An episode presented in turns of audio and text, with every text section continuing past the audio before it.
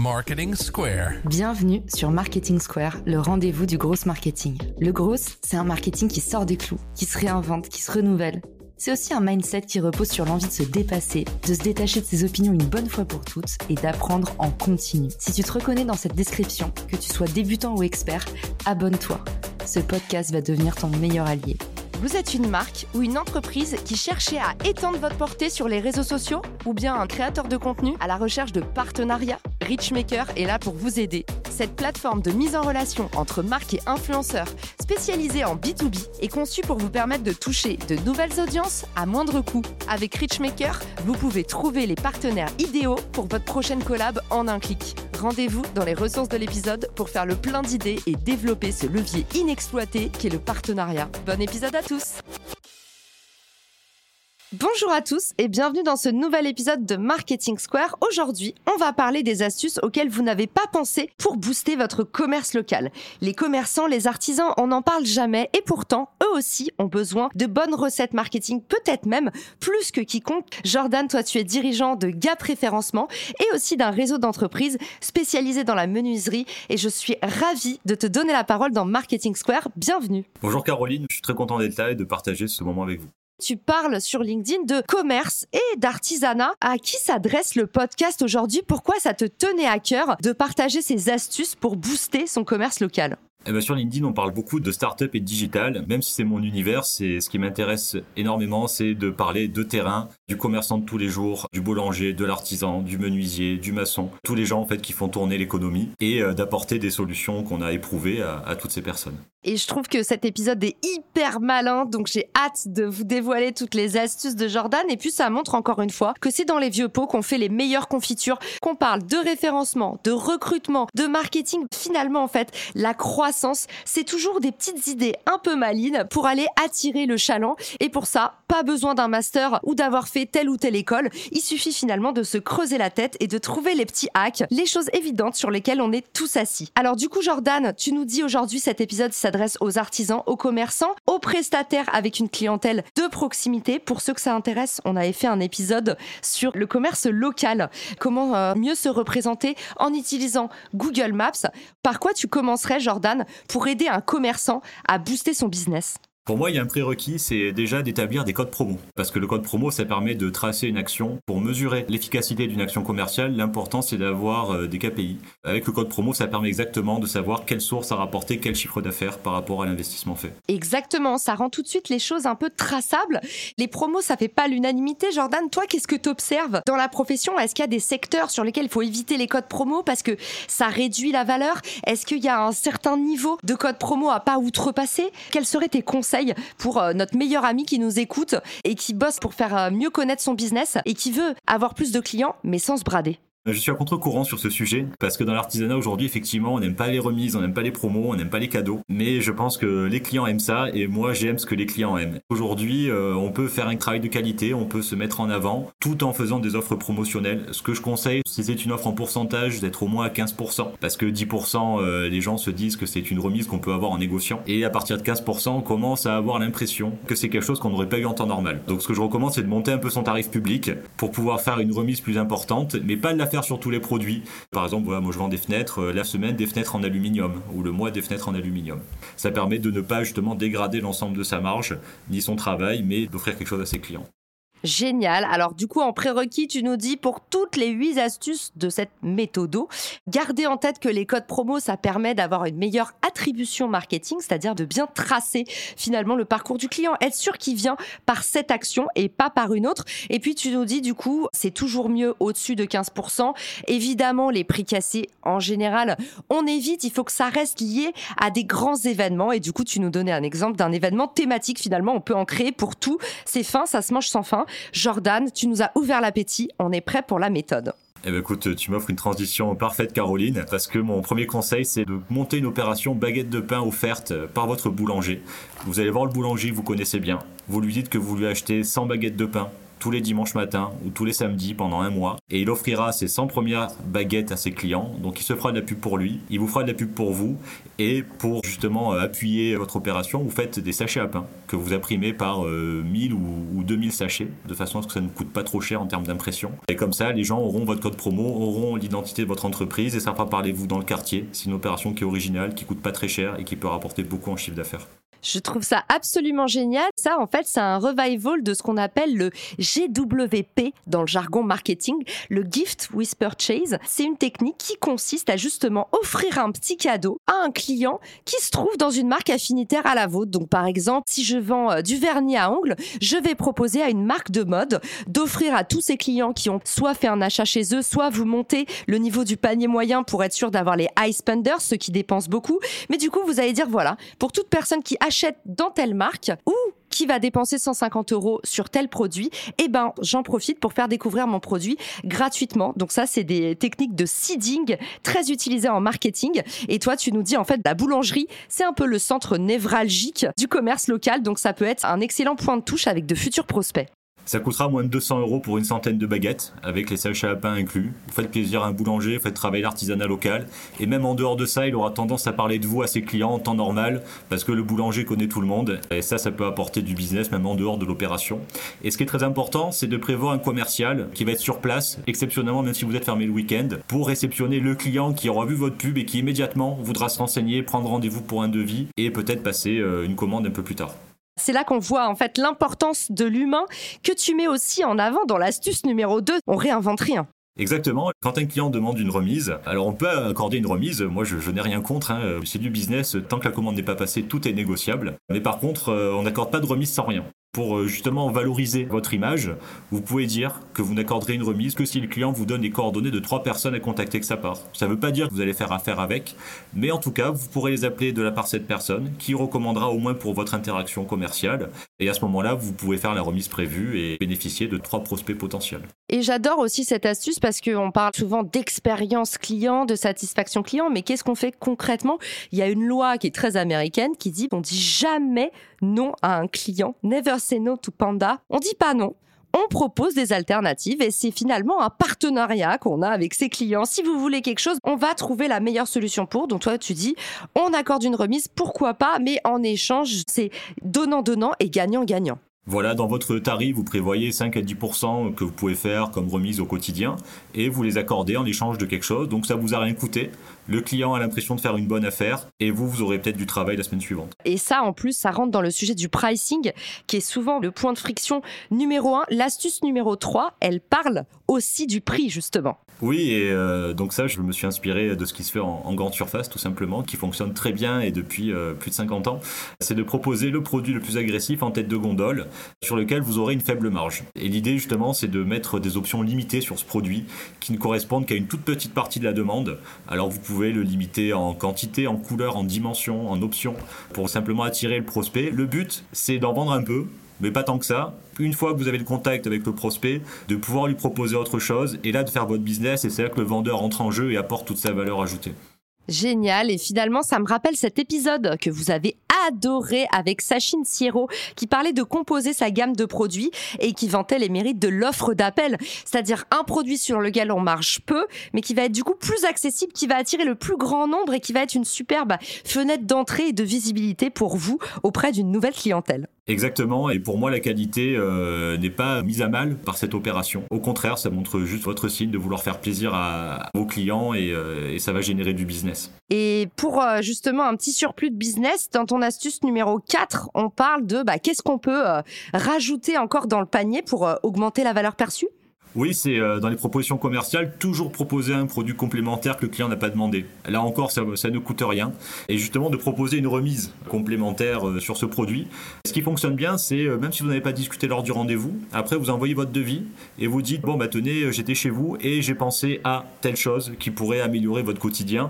Donc je vous fais une offre, en ce moment il y a une promotion pendant 30 jours. Donc si vous groupez votre commande avec celle-là, vous bénéficierez d'une remise supplémentaire.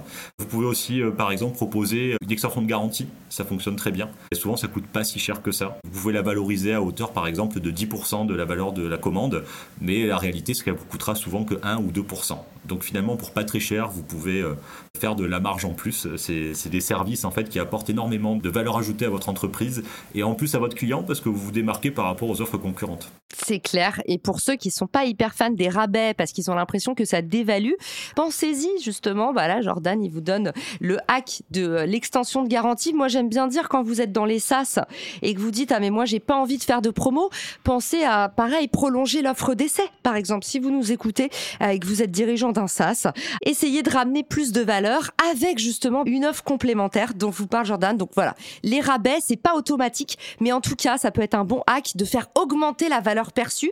Et puis aussi ce que tu nous dis et ce que j'adore, c'est le côté en fait sur mesure que le client il veut aussi sentir et qui fait monter tout de suite votre service en gamme quand vous dites bah vous m'avez demandé ça, mais vous savez quoi, je suis allé un tout petit peu plus loin dans l'exercice. J'ai remarqué que vous pourriez avoir besoin de ça. C'est un besoin que vous m'avez pas exprimé. Au cas où, c'est sur le devis. Si vous y pensez, même dans six mois, dans un an, vous pourriez également euh, souscrire à ce service ou ce produit. Je sais pas ce que tu en penses, Jordan. Oui, c'est génial. Et puis, euh, ce qui m'est arrivé également souvent à l'époque où je, où je vendais encore, une époque qui n'est non plus pas si lointaine, c'est qu'en fait, les gens, justement, je leur proposais des produits complémentaires. Et en fait, ils avaient ce projet, mais ils ne pensaient pas que je le faisais. Par exemple, dans mon activité, euh, la pergola, c'est quelque chose qui est assez récent. Et euh, on avait tendance à jamais la proposer. Et quand je la proposais, justement, les gens avaient ce projet-là. Donc, finalement, assurez-vous aussi que votre prospect connaît la totalité de votre catalogue pour qu'il vous consulte sur l'ensemble des, des projets qu'il aurait en cours et à venir. Dans l'astuce numéro 5, tu parles d'un domaine euh, qui m'est cher, la, fameuse recommandation. Oui, et j'ai pensé à toi justement pour ce sujet et je suis très content d'évoquer ça avec toi aujourd'hui. Donc en fin de prestation, c'est de demander un avis Google immédiatement. C'est très important de former, euh, si vous êtes dans un métier technique euh, ou si c'est un métier commercial, vos commerciaux ou vos techniciens, à demander cet avis, à le remplir en direct avec votre client. Parce que si vous le demandez après coup, euh, les gens, 9 fois sur 10, ils vont oublier. Ils vont pas le faire. Les gens sont pas mal intentionnés. Moi, j'ai tendance à penser que les clients sont gentils, que les gens, globalement, sont très gentils. Mais après, on est tous pris par notre quotidien. Et puis, une fois que le produit marche, que ça fonctionne, qu'on est content, bon, ben voilà, on passe à autre chose. Hein, c'est la vie, c'est comme ça. Et euh, donc, c'est pour ça que c'est bien qu'il faut battre le fer euh, tant qu'il est chaud pour reprendre la, vieille expression. donc, voilà, moi, je, demande toujours à mes commerciaux et mes, mes poseurs, et puis même mes magasiniers de, de, récupérer un avis immédiatement. Ou encore mieux, le level encore au-dessus. si vous avez un client qui est sur Instagram, c'est euh, lui demander de faire une story avec vous et de vous taguer. Comme ça, si vous avez votre page Instagram, le client va montrer euh, le produit ou le service que vous avez proposé. Il va vous taguer, comme ça tous ses amis pourront voir ce qui a été fait et vous pourrez repartager la story sur votre compte Instagram. Ça marche évidemment avec Facebook, avec d'autres réseaux sociaux. C'est bien parce que ça vous apporte du contenu gratuit, facile et qui va rassurer l'ensemble de votre audience. La messe est dite, Jordan. Je pense que ça, c'est vraiment le, le gros gagnant-gagnant qu'on n'ose jamais faire, mais mettre en avant nos clients satisfaits. Ça fait du bon contenu, ça précipite notre acquisition, ça densifie notre relation avec notre client et puis bah, ça montre vraiment euh, les coulisses de ce qu'on fait. Ça ramène aussi beaucoup d'authenticité dans notre business et souvent, quand on choisit un commerçant local, on a envie d'avoir ce lien-là. Donc, euh, humaniser au maximum son service. Et la recommandation, c'est quand même le nerf de la guerre. Et tu as tellement raison quand tu dis qu'il faut battre le fer tant qu'il est chaud, parce que effectivement, les gens oublient.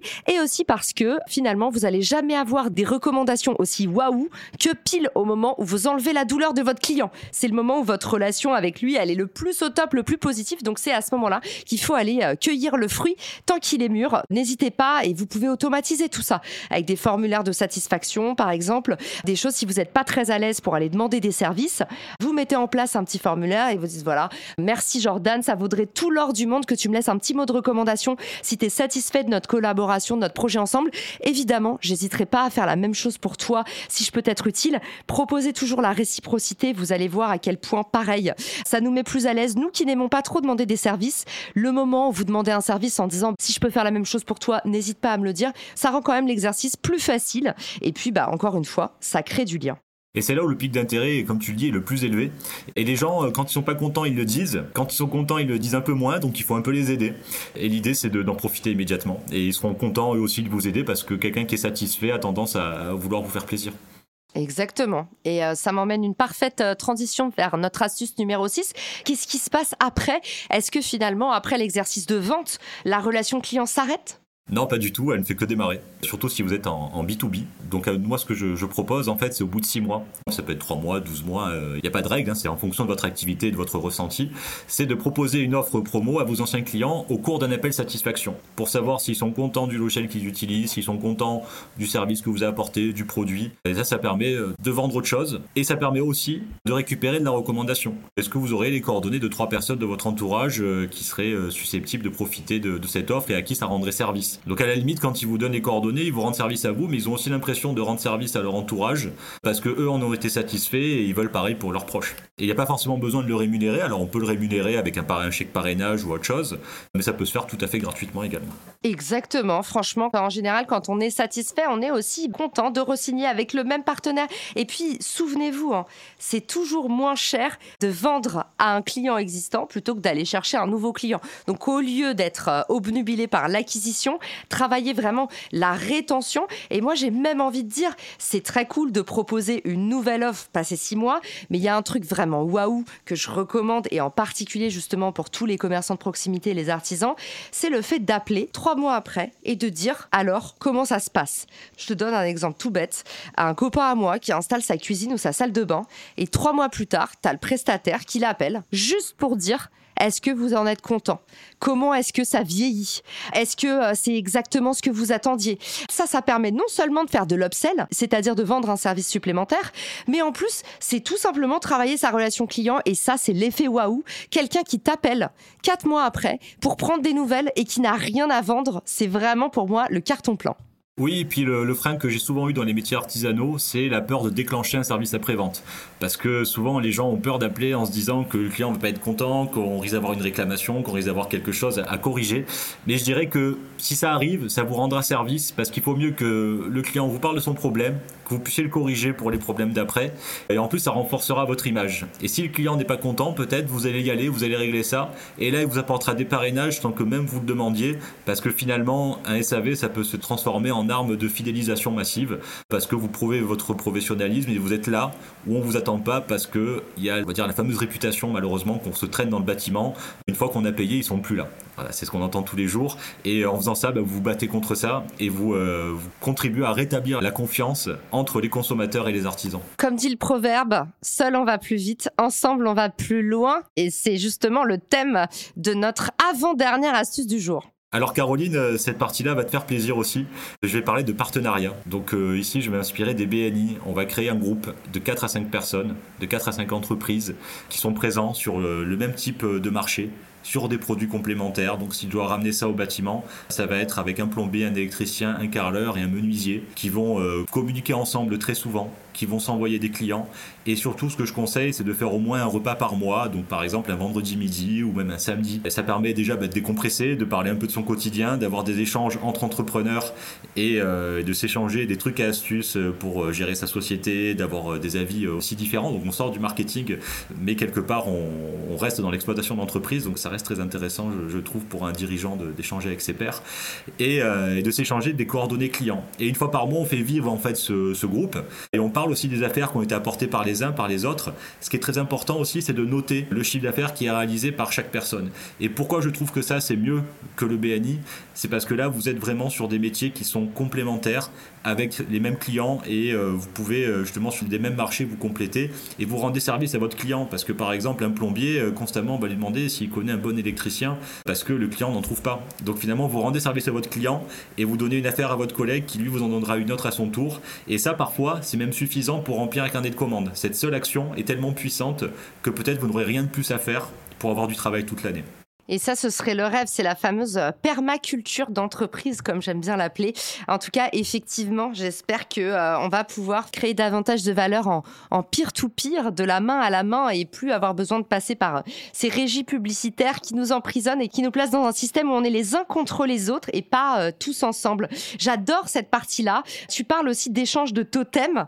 Tu dis placer mutuellement un totem l'un chez l'autre. En fait, c'est ce principe aussi quand tu vas dans les antennes locales de voir que quand tu vas pareil à la boulangerie ou chez le coiffeur, on va te pousser euh, le masseur ou des services affinitaires. C'est un, un petit peu une résurgence de ça. C'est exactement ça, parce que le coiffeur, on est dans le bien-être, euh, tu peux passer un partenariat avec une entreprise qui va être sur des produits de beauté. Euh, il va y avoir peut-être les, mêmes clients, des personnes du même niveau, du même CSP, et c'est là en fait où on va pouvoir euh, développer du business. Et un échange de totems, c'est pas très cher, ça peut être des simples prospectus, mais c'est un peu plus joli si c'est mis en scène avec plusieurs entreprises et où c'est monté de façon un peu plus professionnelle. Donc ça peut-être vous coûter 300, 500, 1000 euros, on va dire, pour créer ce, ce totem. Mais c'est un faible investissement compte tenu de tout ce que ça vous, peut vous apporter. Et une autre astuce aussi qui est quasiment gratuite, c'est de créer une feuille PDF, une simple feuille A4 qui euh, répertorie les offres des 3, 4, 5 entreprises qui sont dans ce système d'échange de, bons procédés, de, de partenariat, et de le joindre avec chaque devis et avec une offre promo. Cette offre promo sera réservée uniquement aux clients qui viennent de la part de l'entreprise qui vous aura parrainé. Génial. Un prestataire peut en cacher un autre. Et en fait, tu nous rappelles aussi que c'est un peu ça la relation client. C'est qu'en fait, quand tu es satisfait d'une prestation, en général, tu vas demander même de toi-même bah, est-ce que vous connaîtriez quelqu'un comme vous, aussi bien que vous, qui ferait ce type de service? Donc, c'est vrai que toi, tu dis soyons euh, proactifs et créons notre propre programme partenaire, même quand on est une petite structure. Donc, ça, j'adore. Et tu as aussi dit le mot investissement. Et ça, c'est très vrai. Il y a des choses qui sont des dépenses, par exemple la publicité, c'est une dépense. Bah, en fait, euh, ces petites graines que vous plantez en faisant comme ça, en tissant des partenariats, des liens avec votre écosystème, bah, c'est une croissance un peu passive qui va se nourrir sur le long terme. Et ça tombe bien, c'est le thème de notre dernière et ultime astuce. L'astuce numéro 8, Jordan, tu nous parles d'une technique qui t'est chère et dans laquelle tu t'illustres au quotidien. Absolument, Caroline, c'est quelque chose qui est très important pour moi, c'est l'inbound marketing, c'est fournir du contenu gratuit. Et je rappelle que l'inbound, ce n'est pas que sur les réseaux sociaux. C'est aussi euh, partager avec, euh, avec vos prospects une actualité qui va être liée à un sujet euh, qui va l'intéresser. Par exemple, vous allez chez un client qui vous parle de course automobile, vous voyez passer un article sur une course automobile, ça vous coûte rien, vous lui envoyez, vous lui partagez, et c'est une manière habile de le relancer sur l'affaire en cours. C'est beaucoup plus habile que de l'appeler, de lui demander où il en est, est-ce qu'il a pris une décision, ou de, lui mettre cette pression-là pour qu'il vous passe la commande. Là, vous lui envoyez justement une information qui va lui faire plaisir, ou par exemple un contenu qui va l'aider dans sa vie en rapport avec le produit que vous proposez, même un rapport qui est indirect. Et les gens de eux-mêmes vont vous parler du devis. Bon, bah, c'est gentil, vous m'avez envoyé ça. Merci d'avoir pensé à moi. Je vais me décider, je suis en train d'avancer. Par contre, j'ai une question par rapport à votre devis. Et en général, ça enclenche ce genre de conversation. Et s'il y a un minimum d'intérêt de la part de votre prospect, c'est lui qui va en profiter pour vous poser des questions sur l'affaire en cours ou faire part peut-être d'une difficulté. Et c'est très important aussi quand vous envoyez justement ce type de, de document, c'est de faire un petit texte personnalisé à l'intention de, de votre client qui voit que vous avez vraiment pris le temps de lui envoyer ça à titre personnel. Et pour le B2B, tu peux également éditer un livre blanc que tu remets lors de ta prospection. Si tu relèves une, une problématique qui est rencontrée par tes prospects, que ce soit une problématique euh, liée à un produit, une organisation, un fonctionnement, quelque chose qui vraiment les perturbe, qui est dans ton domaine d'expertise, tu peux rédiger un livre blanc qui va les aider à avoir des solutions qu'ils pourront mettre en œuvre et surtout qui seront actionnables immédiatement. Et ça, ça permet justement, lorsque tu prospectes, de n'être pas là à demander un rendez-vous, mais au contraire, tu offres du contenu, tu offres ta connaissance, tu offres une solution à un problème. Et là, les gens, vu que tu leur as donné, ils seront beaucoup plus réceptifs à t'accorder du temps et un rendez-vous pour euh, que tu puisses parler de tes produits et tes services. Jordan, merci pour tout ce que tu nous as partagé. On récapitule rapidement parce que tu nous as envoyé des grosses pépites. Première astuce, on est sur l'acquisition et finalement connecté un peu avec l'écosystème local. Et tu nous as donné la stratégie de la baguette de pain qui permet pour moins de 200 euros de créer un souvenir sensationnel dans la tête de ses futurs prospects. L'astuce numéro 2, c'est comment est-ce qu'on gère le frein du prix? En fait, si le client y demande une remise, au lieu de lui dire non, lui dire que c'est pas possible, même en lui expliquant pourquoi, bah, proposer une alternative et dire peut-être que vous, en échange, vous pouvez m'aider finalement un échange de bons procédés. Et tu nous apprends aussi que c'est important de placer la relation d'égal à égal entre client et prestataire. Et ça, je trouve ça hyper fort aussi, surtout quand on est dans un écosystème local, parce que ça se fait vraiment à la confiance. Troisième astuce, tu nous as dit proposer le produit avec le prix le plus agressif en tête de gondole et finalement accepter d'avoir un produit sur lequel on marge moins, mais qui est destiné à faire de l'acquisition, à faire un peu découvrir votre service. La quatrième astuce, c'était toujours ajouter un produit complémentaire non demandé par le client, qu'il soit offert d'ailleurs ou pas, mais pour commencer à ancrer dans la tête du client qu'il pourrait déjà refaire appel à vous pour vos services, des services que potentiellement vous mettez un petit peu moins en avant que les autres. Astuce numéro 5, tu nous as dit battre le fer tant qu'il est chaud en demandant une recommandation au moment de la livraison du service pour obtenir l'effet waouh et espérer avoir des tonnes de nouvelles cooptations. Tu nous as dit que c'était aussi le super moyen d'avoir du contenu qui coûte pas cher à faire et qui fait plaisir à tout le monde et qui vous permet même de devenir visible depuis le réseau de vos clients. Sixième astuce, nourrir son cycle de vente client en arrivant avec une promo six mois après. On s'est même dit vous pouvez arriver sans promo, juste prendre des nouvelles. Et ben ça, c'était un super moyen de densifier la relation client et puis bah, de créer davantage de confiance. On le dit souvent, vente sans confiance n'est que ruine de l'âme. Septième astuce, évidemment, c'est une de mes préférées. Tu nous as appris à faire du partenariat et à créer une alliance stratégique et tu nous as même donné des astuces actionnables pour pouvoir faire en sorte d'aller toucher de nouvelles audiences via le réseau de nos partenaires. La dernière astuce, c'est celle que tu masterises mieux que personne, c'est le fait de se faire connaître via l'inbound. Et ici, tu prêches des convaincus parce que toutes les personnes qui écoutent le podcast le savent. L'inbound marketing, c'est la recette secrète de ceux qui réussissent. Et toi, d'ailleurs, tu t'illustres chaque jour sur LinkedIn dans cette thématique. Avant de partir, Jordan, tu m'as dit que tu avais encore une dernière astuce pour nous sous le talon. On a hâte de la connaître. Et puis, bah, encore merci pour ta générosité. Bah écoute, euh, merci à toi, Caroline, encore pour cette invitation. Ma dernière astuce, pour terminer, ce sera de donner en premier, sans attendre de retour. C'est-à-dire d'envoyer des affaires à une personne que tu recommandes, dont tu as jugé de la qualité du travail. Et surtout, tu demandes à tes clients de venir de ta part. Même si tu connais pas très bien la personne, c'est pas très grave. C'est justement comme ça que tu vas pouvoir entrer en relation. Tu le fais une fois, deux fois, trois fois, cinq fois. Et tu vois en fait si tu as un retour de la personne que tu as recommandé, voir si la personne t'appelle pour te remercier. Tu peux également aussi la contacter pour savoir comment s'est passée l'affaire, si la personne a été contente des clients et de, des affaires qui ont été envoyées, si ça s'est bien passé, si les clients ont été satisfaits. Parfois aussi les clients oublient de dire qu'ils vont venir de ta part. Donc euh, ce n'est pas des fois une maladresse du partenaire, c'est simplement que le, client ne, lui a pas dit. Et ça, ça permet de créer une nouvelle relation avec un nouveau partenaire. Euh, qui sera sur un métier euh, complémentaire ou pas, peu importe, et qui euh, lui-même aura peut-être des coordonnées à te donner de ses clients ou des prospects en cours chez qui tu pourras également réaliser une affaire le fameux mantra du give forward, commencer par donner pour euh, déclencher l'effet papillon et puis bah juste le pouvoir de la gentillesse en fait dans le business est complètement sous-estimé. Effectivement, faites des choses pour les autres parce que ça vous fait plaisir de le faire parce que vous avez vraiment envie de connecter avec votre écosystème avant d'être motivé par le mercantile ou par l'opportunité. Vous connaissez le pouvoir de la sérendipité, ces opportunités qu'on n'attend pas bah, en général dans votre vie. Les opportunités, elles arrivent n'arrive pas par les chemins qui sont tout tracés. Merci Jordan pour tout ce que tu nous as partagé dans le podcast. Où est-ce qu'on peut te retrouver, se renseigner sur tes services? Déjà, j'en profite pour te féliciter parce que je sais que cette année, et en particulier grâce à LinkedIn, grâce à tous ceux qui t'ont encouragé, tu as signé ton année record en nombre de nouveaux adhérents. Donc LinkedIn, ça marche vraiment pour tout le monde. Et puis, bravo parce que franchement, tu le mérites. Où est-ce qu'on peut Où est-ce que quel est le meilleur chemin pour t'envoyer de la force, de la recommandation et du soutien? Merci Caroline j'espère que c'est que le début. En deux mois, nous avons signé 15 nouveaux adhérents, dont la moitié grâce à LinkedIn, sur des personnes qui, m'ont écrit suite à mes posts et qui se sont retrouvées dans les valeurs et euh, dans les principes euh, que je mets en avant. Euh, et, donc du coup, ça nous a énormément aidé dans notre développement et je pense que ça va continuer, en tout cas je l'espère, dans, ce sens-là, parce que je, crois beaucoup à ce canal d'acquisition. Donc le plus simple, c'est tout simplement de m'écrire sur LinkedIn en message privé. Et également, vous pouvez prendre rendez-vous avec moi sur mon calendrier qui est disponible sur mon profil pour un, court échange découverte sur notre réseau. Génial. Et ben on mettra tout ça dans les ressources de l'épisode, Jordan. Et puis bah, pour tous ceux qui veulent commencer dès maintenant à passer à l'action, envoyez une recommandation à quelqu'un que vous aimez dans votre réseau, dans votre écosystème. Un client, un partenaire, un prestataire, un collaborateur, quelqu'un que vous avez managé ou quelqu'un que vous managez. Mais en tout cas, mettez à l'épreuve le pouvoir immense de la gentillesse et distribuez des recommandations, un peu comme dans un Secret Santa. Vous verrez le pouvoir que ça a, non seulement sur vous et sur les autres. Jordan, merci d'avoir été avec nous. Merci à tous pour votre écoute. Et je vous dis à très vite dans Marketing Square. Ciao Si cet épisode te plaît, tu peux le partager en me taguant ou lui laisser 5 étoiles sur Apple Podcast. Marketing Square.